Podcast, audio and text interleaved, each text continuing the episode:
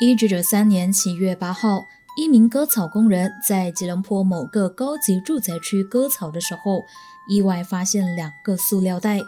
打开之后，才发现是人体残肢。在无法确认身份和毫无头绪的情况下，警方逼不得已召开记者会，公布了多张死者的残肢以及他面目全非的头颅照，希望借助媒体的力量来破案。这也是大马媒体第一次以没有马赛克的方式刊登了死者的头颅照。有关照片还被称为史上最恐怖的照片。而这宗分尸案当时也轰动了全马来西亚。悬人、悬事、悬疑馆。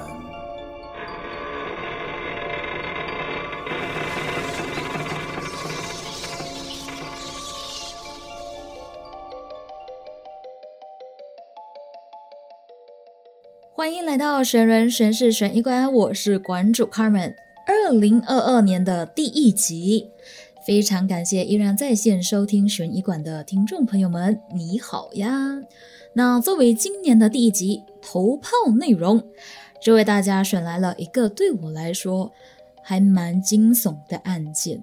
那它惊悚的地方呢？除了是凶手的犯案手法非常冷血之外，更恐怖的是凶手和受害者的关系，以及警方当时发布的一张死者面目全非的头颅照。而那张照片呢，也被称为马来西亚史上合法被刊登的最恐怖的照片。我还记得呢，当时我朋友 share 我这一个新闻连接的时候呢。我一打开就后悔了，因为那张照片的视觉冲击呢实在是太大了，一下子就被震撼到了。那到底是什么案件呢？马上带大家进入今天要和大家分享的这一个主题：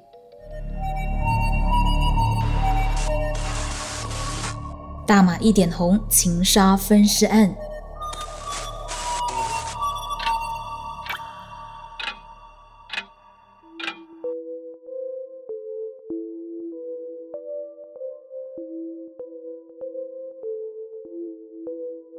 没错，这一集要和大家分享的主题呢，就是这一宗曾经轰动全马来西亚的恐怖分尸案。主角就是一名被称为“一点红”的歌女蔡佑思。那在进入主题之前呢，先来和大家介绍案发地点之一的东姑山这个地方。东姑山是大马首都吉隆坡其中一个高级住宅区，那里的住宅呢，全部都是独立洋房，而住在这里的人都是非富则贵，当中呢，包括了不少的高官显达，例如我们已故的国父东姑阿杜拉曼也曾经住在这一区，所以呢，才会有东姑山这一个称号。这么高级的住宅区，想必一定是非常安全吧？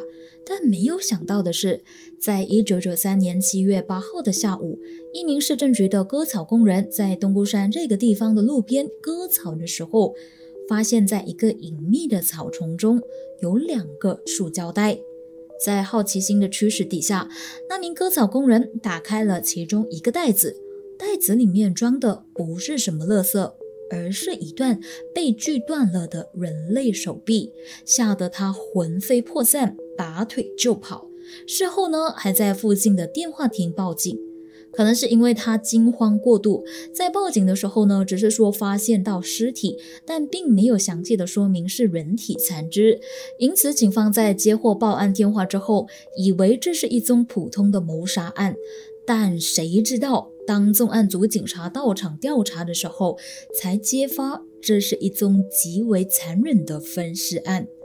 在高级住宅区发现了人体残肢，可以说是非同小可的事情。所以呢，当时的大马社会就引起了一阵的小骚动。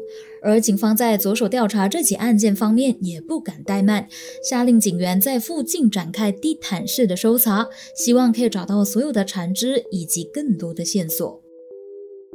除了刚刚割草工人发现的那两袋残肢，警方的搜查队伍从当天的下午三点到五点之间，在现场路旁的沟渠和旁边的草丛中，另外还找到了五个袋子，里面都装着遭人肢解的尸块。这些尸块呢，包括了两只连着手臂的手、一条全腿、一条小腿，以及腰间到阴部的肉块等等。不过，死者的头颅和其他的肢体却找不到。从肢解的残肢。阴部和尸块的皮肤以及其他部位来推断，警方肯定死者是一名二十多岁的年轻女性。另外呢，警方发现这些残肢的切口相当的平整，相信凶手曾经很细心的将这些尸块洗得干干净净。由于残肢呢散落的地点不同，所以警方也推算凶手应该是边驾着车边将这几个藏尸袋抛出车外。另外，这些被寻获的残肢由于不齐全，所以警方一直都无法确认死者的身份。在身份不明朗的情况底下，警方的调查开始变得寸步难移。三天之后，也就是一九九三年的七月十一号，警方决定重回现场，再进行一次全面的搜查。终于在同一地点被他们再找到了两个塑料袋，里面装着的居然就是死者的头颅和其他残肢。法医将先后发现的十一节残肢凑起来，证实是同一个人的尸体。但是由于头颅高度浮肿，所以警方难以追查死者的身份。由于警方无法掌握死者的身份，让调查再度陷入了焦灼的状态。最后，他们唯有公布死者残肢的特征，包括死者有六颗假牙，曾经拔过眉，指甲保养很好，以及阴毛有修剪过的这些特征，好让家里有失踪人士的人来认尸。另外，警方也为了可以快速侦破这起恐怖的分尸案，召开了记者会，透过了大马各大媒体报章刊登了死者脸部已经腐烂，但是已经洗干净的头颅和残肢的照片，完全没有马赛克的哦。因为呢，他们希望可以借助媒体的力量早日破案，而这张照片也成为了大马史上最恶心的照片。话说呢，我就是看了这张照片，让我有点。吓到了！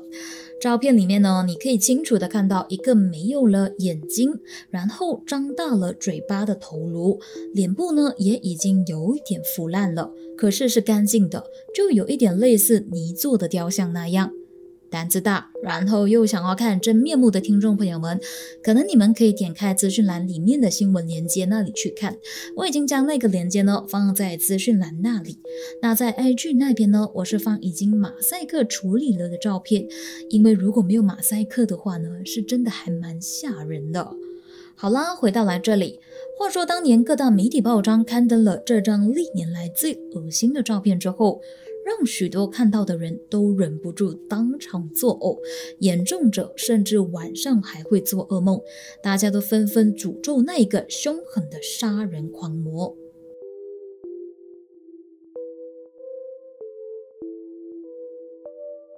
鉴于当年九十年代的法政监政主并没有现在发达的调查科技，所以警方要如何利用这个已经面目全非的死者头颅来还原命案的真相，还真的是一项费尽心思的大工程。那最后有一位警官就突发奇想，他到了吉隆坡的中央艺术坊 Central Market 那边，就找到了一位街头卖画的马来画家阿米鲁丁。警方呢就要求他将这颗面目全非的头颅画出来，并尝试将它画上眼睛和嘴巴等等，就类似于警方会找人画出嫌疑犯的拼图照那样。只不过这次的主角呢就变成了死者。那名往来画家呢最后根据警方提供的头颅照片，再到停尸间去观察死者的轮廓。然后凭着死者脸部的特征以及他化零为整的想象力，前前后后花了四个多小时，终于画出了三款死者生前的样貌想象画。这三款死者样貌想象图，最后还真的成为了警方破案的关键。这在半山巴巴沙巴鲁路的一户人家，在看到新闻报道之后，就打电话到警局去报案说。他们有一个女房客，长得很像这三幅画中的主角，而且她已经失踪很多天了，都不见人影。接到如此重要的线索，警方于是立即展开调查行动，马上派人到巴沙巴鲁路的一间店屋去调查。经过了一番搜查，警方在房间里面发现了一名人称“一点红”的歌星艺术照，并取得了一张写有吉兰丹州哥打巴鲁地址的字条。根据这个地址，警方就联络到这个叫做一点红他家乡的一名兄弟。但是由于这名兄弟呢远在哥打巴鲁，所以他就要求警方联络住在巴达林在野的一名姐姐蔡信娣。警方于是就循着这一条线索，找到了失踪者一点红的姐姐，并安排她去认尸。虽然尸体已经开始腐烂。不过，从死者下体曾经修剪过的阴毛来看，蔡新娣相当肯定死者就是他的妹妹，因为他的妹妹长期都在酒廊歌厅登台唱歌的关系，所以呢，经常都需要修剪阴毛以避免走光。为了确保万无一失，医院同时也取下了蔡新娣的血液样本，去接受 DNA 的分析检验，以确定死者的身份。在经过一番的追查之下，终于解开了死者身份的谜团。DNA 检验结果显示，死者与蔡新娣是姐妹关系，遇害的少女被证实就是她的妹妹蔡佑思。终于，警方的努力并没有白费。而那名作画的画家阿米鲁丁事后在受访的时候也表示，他并非画出死者，他只是根据警方给他那个恶心的外形来作画。而且完成任务之后，他从此都不敢再吃肉了，变成了一名素食者。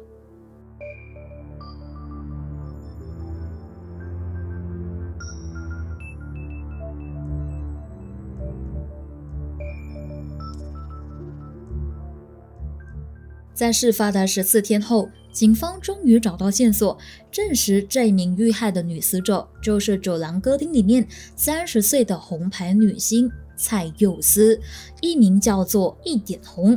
警方从姐姐蔡新娣的口供中，进一步的掌握到一点红的出身和近况，而这些资料都被警方视为破案的重要线索。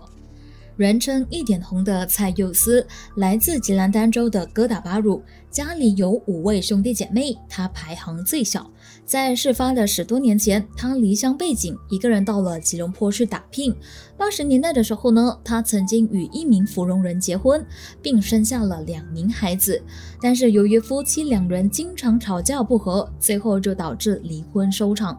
离婚之后，他将两名孩子安排进入了福利部托儿所代为照顾，自己就投身成为酒廊歌手。据了解，蔡佑思在当酒廊歌手之前呢，曾经做过各种的工作，像是直销和工厂车衣女工等等。他也是因为经常为一些女歌手缝制衣服而认识了不少的女歌手，也基于这个原因让他投身这一行。他在巴萨巴鲁路的一家店务楼上租房，经常要到外地去演出，而每一次到外地去登台，他都会通知他的姐姐。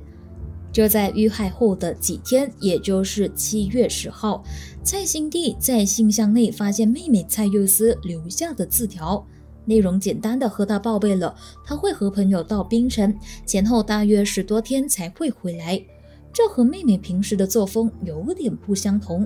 不过当时蔡新娣并没有怀疑。在钱财工作方面，蔡佑思一直都很想要当老板娘。在出事前的一个月，她和姐姐以及朋友们就合伙开了一家酒廊，圆了当老板娘的梦。所以在钱财和工作方面，应该没有太大的问题。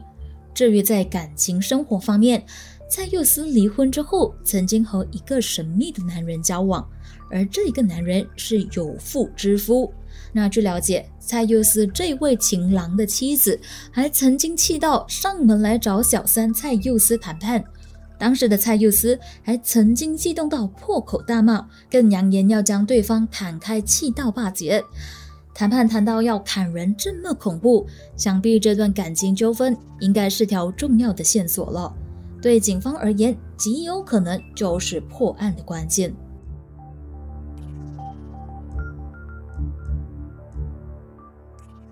爱你爱到杀死你。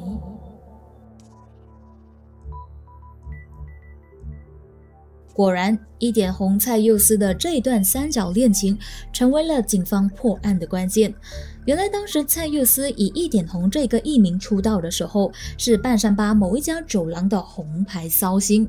他为了求进一步的提升歌艺，于是呢就向一名来自芙蓉的钢琴师拜师学艺，勤练唱功和声乐。这名钢琴师就是当年三十三岁的严伟胜。他过去呢曾经进修过神学，还担任过短期的传教士。一个是失婚少妇。寂寞难耐，一个是文雅斯文的孤家寡人，司徒情谊很快就擦出了爱的火花，关系由司徒晋升成为情侣。可是万万没有想到的是，严伟胜在事发当年的五月，也就是蔡佑思遇害的两个多月前，在芙蓉和另外一名女子结婚，于是就让这一段恋情陷入了三角关系。据了解呢，严伟胜一直想要结束与蔡佑思的这一段情缘，以摆脱一个男人穿插在两个女人中间的纠缠。就在警方得知蔡佑思这一段三角恋情之后，就立马对他的神秘情人严伟胜起疑心，于是就开始着手的追查严伟胜的底细。而在警方公布死者身份的当天下午，他们接到了严伟胜的电话。他表示非常愿意和警方合作调查这起案件，于是，在当天的下午四点多，他就现身到警局会见当时的警长邓金华。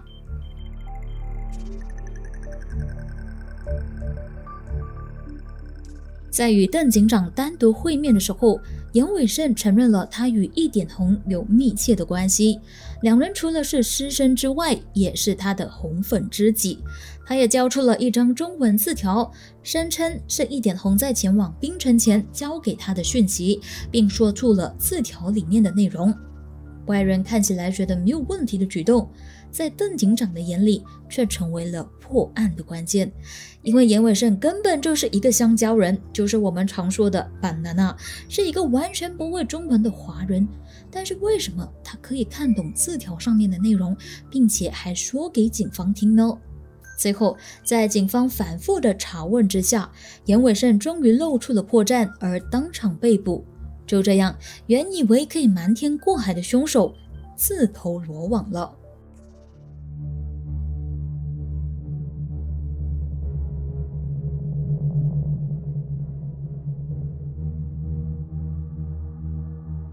警方在逮捕嫌犯严伟胜之后，也派人前往他芙蓉的住家，扣留严伟胜已经有两个多月身孕的妻子和岳母，以做进一步的调查。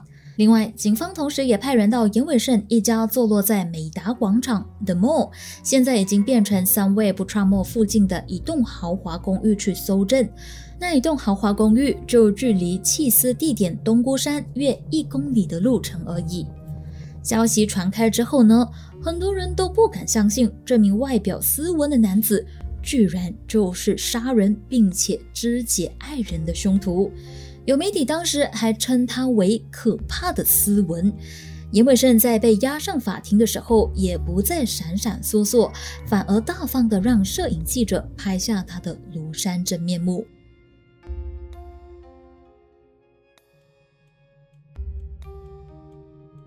一九九三年十二月十三号，严伟胜被控谋杀，罪状指他在一九九三年七月六号的下午四点至八号的下午两点四十五分之间，在美达广场附近的 Villa Butra 高级公寓内的一个单位谋杀女子蔡佑思，触犯了刑事法典三零二条文。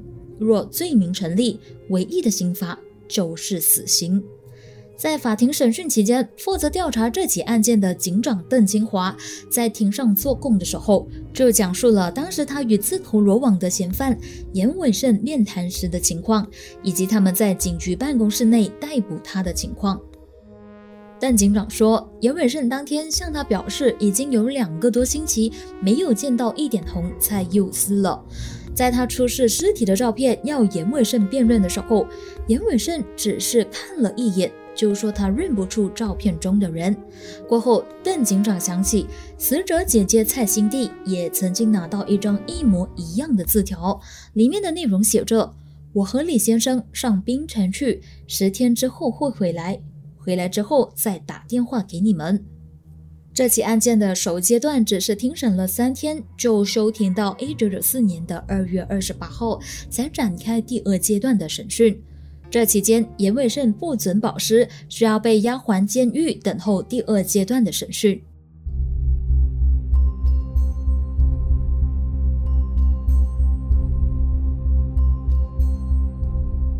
这宗全国瞩目的分尸案件，在一九九四年二月二十八号第二次审讯的时候，案情突然急转而下。主控官告诉推事庭，控方决定将谋杀的罪状修改为误杀，并要求移交地庭聆审。在修改控状之下，严伟胜被控在有关的时间和地点严重伤害女子蔡佑姿，导致她死亡。若罪名成立，最高刑罚是监禁二十年。这项突如其来的改变意味着严伟胜可以逃过死刑的判决。在犹豫了一阵子之后，他承认了误杀罪状，同时也不否认控方所背的案情。最后，法官在一九九四年的三月九号宣判，严伟胜误杀九郎歌手一点红、蔡佑思罪名成立，需要坐牢十五年，刑期从一九九三年七月二十一号被捕日那天开始算起。其实，在宣判之前，严伟胜的代表律师拿度王成就就曾经向法庭求情。他引述了严伟胜的告诫口供书，陈述了严伟胜和死者的相识过程以及死者遇害的情形。其实，以被告的告诫口供书在庭上作为求情的论据，在司法上属于非常罕见的案例。律师以这份口供书证明。被告是在无心之下错手杀死了死者，而这一份口供书的详细内容就留下。关注我呢，就以第一人称来阅读，大家可能会比较有代入感。他就说道：“我是透过朋友的介绍认识了他，蔡佑思。他坦白的告诉我，他是一名在酒廊唱歌的歌星，并育有两个孩子。他时常向我倾诉心事，但是我们并不常见面。”他偶尔会吓我说他要自杀，在同情心的驱使之下，我继续与他交往。案发当天，我到他住家对面的油站去接他，他看起来很兴奋，要我到前面的酒店和他开房。之后，他表示要我到我的家翻录一些影片，于是我就载他到我的家去。当时我的太太在芙蓉，所以并没有其他人在家。回到我的家后，他向我求欢。但是我一直避开他，便开始向我大吼大叫。我没有办法让他冷静下来。之后他去洗澡，然后就一丝不挂的在我面前诱惑我。我在极不情愿的情况下和他在沙发上发生了关系。过后我向他说不想再见他了，要求他让我走。他听到之后非常愤怒，不断的咒骂我太太是妓女，还说了许多恐吓的话。我想要掌过他，但是却不忍心下手。过后，我试图扭开电视机，希望可以平复他激动的情绪。谁知道我在转身的时候，他却手里握着刀冲向我。在争执当中，我的左手拇指受伤了，血流如注。我抓住他的手，并拉他到浴室，但是他却不停地用刀刺向我。最后，我推开他，并从背后抓住他拿着刀的手。可是，在争执中，刀锋刺向了他的胸口。我非常的惊慌。他在倒下的时候对我说了一句：“你竟敢杀我！”在犹豫着我下一个步骤的时候，他拖了很久才咽下了最后一口气。我很惊慌，连忙把手上的血迹给洗掉。我努力的让自己冷静，脑中闪过很多念头。我在考虑是否要报警，但是我想到他已经死了，所以不可以报警。在惊慌中，我想到毁尸，只有把他的身体切成小段才能方便丢弃。但是我不知道该从何下手。后来我就用那把刀从他身体的关节部分开始，并且用了厨房的切肉刀把它肢解成十一段。事后为了方便丢弃，我再把这十一段肢解成更小块。当我割开他身体一些部分的时候，我感到很罪恶和肮脏。我到厨房拿了塑胶袋和报纸，把他的残肢分成四五包，放到门边。清理屋子过后，大约是晚上八点半左右，我把车子停在地下停车场最靠近电梯的位置，然后再回到屋里，把其中两包搬到车后箱。过后，我便开车到了东姑山，把车停在路边。打开后车厢的时候，刚好有一辆车子经过。我等车子走远之后，才把残肢逐一抛到草丛中。过后，我再回去把另外两三包拿到同样的地点，但是在比较远的地方丢弃。回到家后，我把他皮包内的所有文件烧毁，过后倒进马桶冲走。同时，我把他的衣服和手提袋分成两袋，还把他的三枚戒指和项链放进我的口袋。洗澡之后，我便上床睡觉了。那一夜很漫长，很难过，因为我想到一条人命。竟然就这样被我的双手给夺走了。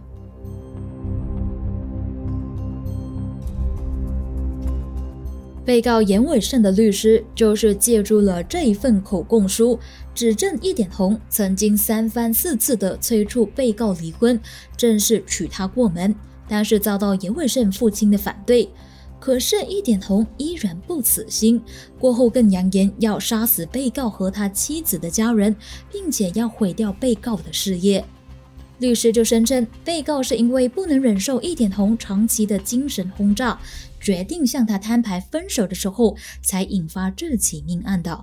但是，控方的副检察司却不认同，他认为被告是一个聪明的人，从他种种的手法，很明显的可以看出他是有心隐瞒事实的真相，否则他也不会毁尸灭迹，而且还给假口供，试图扰乱警方的调查，加上他的行凶手法也相当的残忍和自私。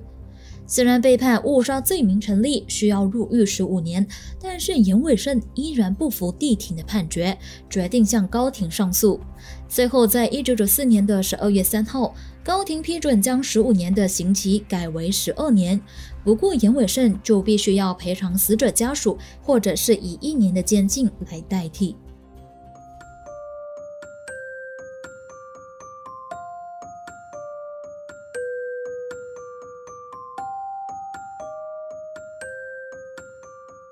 就这样，这起恐怖的情杀案随着高庭的判决缓缓的落幕。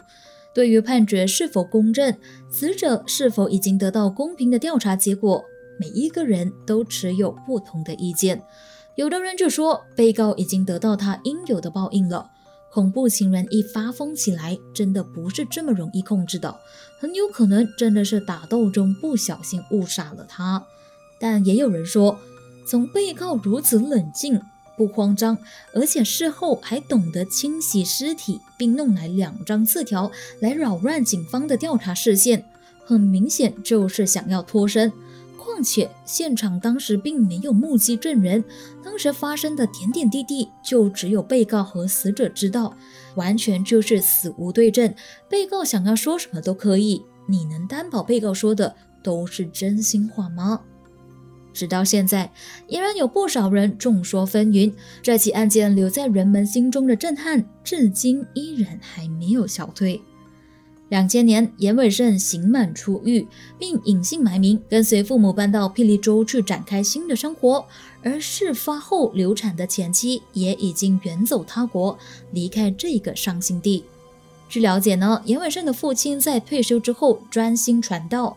因此呢，他在出狱之后也追随父亲，重新拾起了神学，成为了传教士，用传教来洗涤罪孽。而有消息就指出，严伟胜也已经找到了他人生的第二春，把那一段不堪回首的过去通通都抹掉了。现在屈指一算，他出狱也有二十二年了，而一点红遭人分尸以及弃尸的地点依旧荒凉。有记者朋友就曾经返回当年的命案现场去，他们发现严伟胜当年居住的高级公寓单位依然是常年大门深锁，同一层共有三个单位。凶案现场只有一道简陋的木门，而且非常肮脏，感觉很多年都没有被开过的感觉。相信在出事之后呢，就没有人入住过。另外两个单位就有安装铁门，但是一样是大门深锁，没有人回应。现场飘溢着阴森的气息。回到弃尸的地点，道路两旁依旧是当年的同一片幽静树林，地皮在等待出售。只有斜对面的一块地皮正在兴建着一间独立式高级豪宅。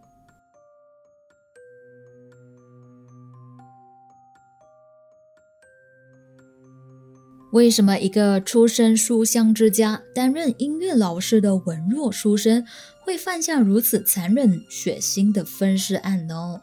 他肢解尸体的恐怖手法、冷静的处理方式，以及知识分子涉及严重罪案所反映的社会和人命的阴暗面，相当引人反思。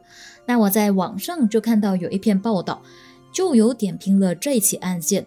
我个人觉得他写到蛮不错的，所以呢，也在这里和各位听众朋友们分享一下。那名记者就写到，一点红分尸案当年轰动一时。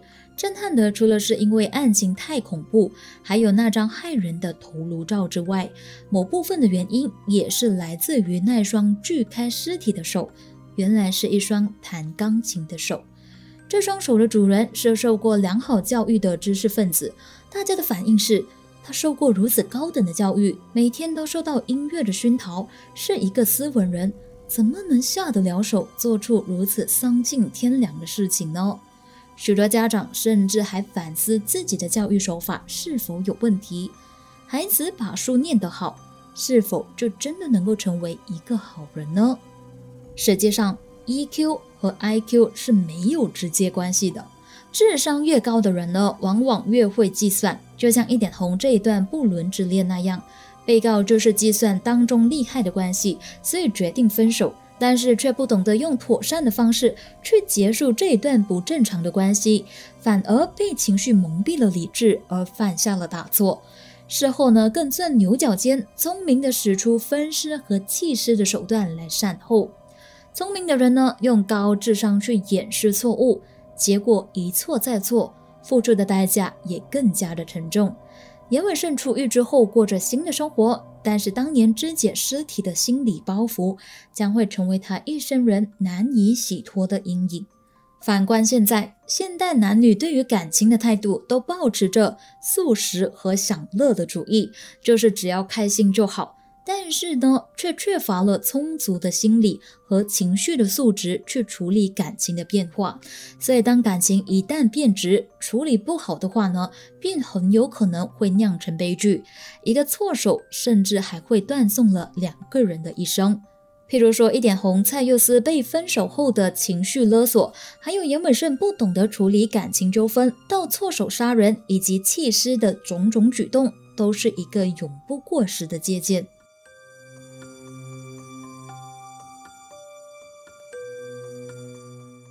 这起案件也曾经被大马鬼才黄明志在二零一九年的时候呢写成歌曲《旧伤口》，MV 呢有简单的还原了整起案件的经过，有兴趣的听众朋友们也可以去找来看看哦。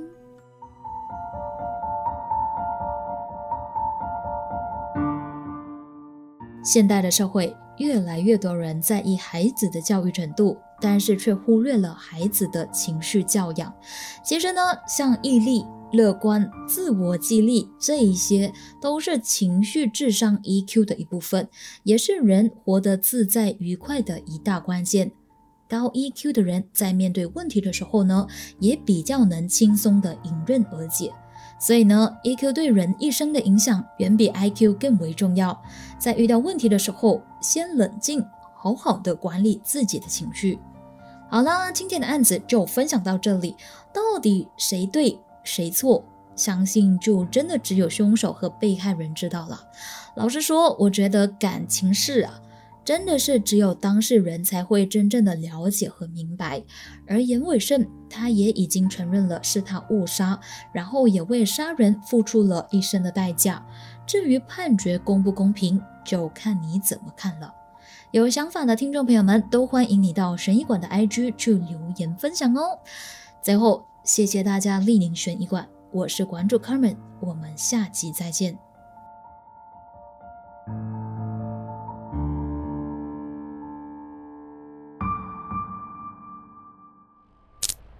下集预告。